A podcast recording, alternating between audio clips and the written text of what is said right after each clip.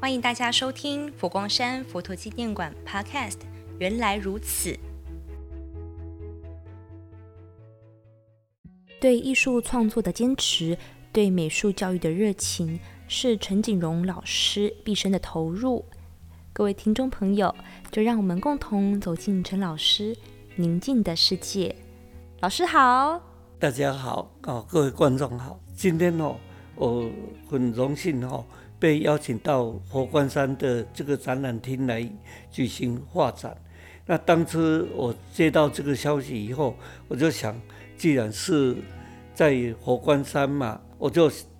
挑选我过去画过跟佛教有关系的题材的作品，也是这次我展览的哈比较重要的一个系列。那回想我。开始画佛教的题材是，我到东京留学的时候，大概是我在二十八岁左右。那我今年是八十八岁哈。那当初第一个学期暑假，学校说我们修东洋美术史，就要到奈良去参观佛寺。那我想，这个我我的留学是要学西画的，怎么叫我们去？那个看佛寺，在台湾我们就已经看很多了哈，他就想，既然这样嘛，有规定就就啊，就跟着大家去哈。但是第一次看到好像法隆寺那那种佛寺的时候，就有一个震撼，说哦，跟我们在台湾看的庙宇里面的哦，真的不一样。啊，我们那个时候有作业，就是要画佛像来当做。这趟旅行的作业，因为我本来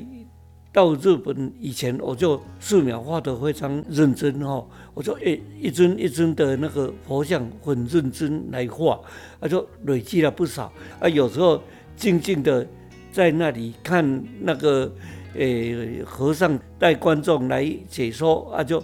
也是觉得有时候体会到很宁静的这个感觉。啊，这个宁静的世界就是这次我在佛光山展览的一个题目了哈。从静态到街景，甚至到人物画像，老师的创作作品每一幅都有着美丽的故事，所以特别想请老师介绍几件在创作上特别深刻的作品。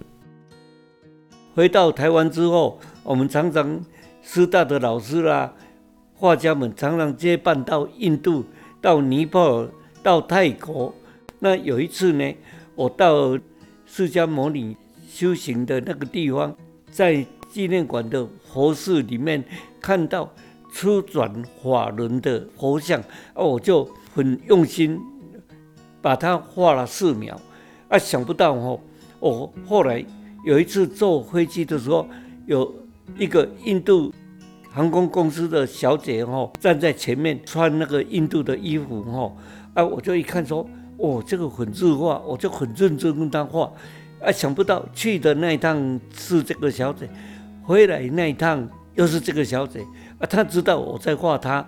她特地做那个姿势让我安静的画，那啊，我后面就用那个初转法轮的佛像，前面就站了。一个印度少女哈啊，这个就我五月画会的时候，诶一两年前的时候来这里展的时候，就有展示这一张。那另外嘛，以后用这个题材也做了版画啦，大大小小的油画也画了不少啊。其实在这个之前哦，我在那个民国五十九年左右，在日本的大阪。有一个世界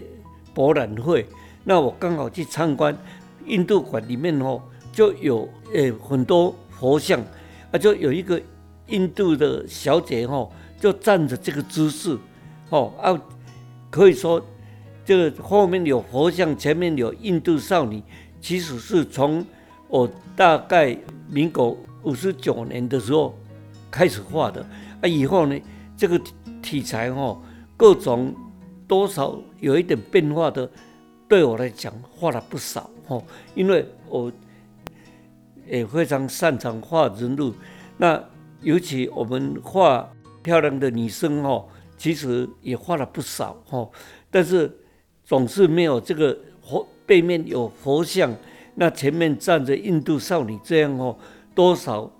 含有象征的意思，还有一点哲学跟宗教味道的哈啊，可以间接反映出我内心的这个世界。有时候我们会想到人生到底是怎么样的，除了日常生活，多少会联想其他。比较形而上的事情的时候，也许这个题材对我来讲也比较容易表现了。从百位画家画佛馆，到五月画会会员的联展，陈老师的《佛陀与印度少女》在现场给了观众许许多多的感动和回响。宁静的世界，陈景荣八十八回顾展，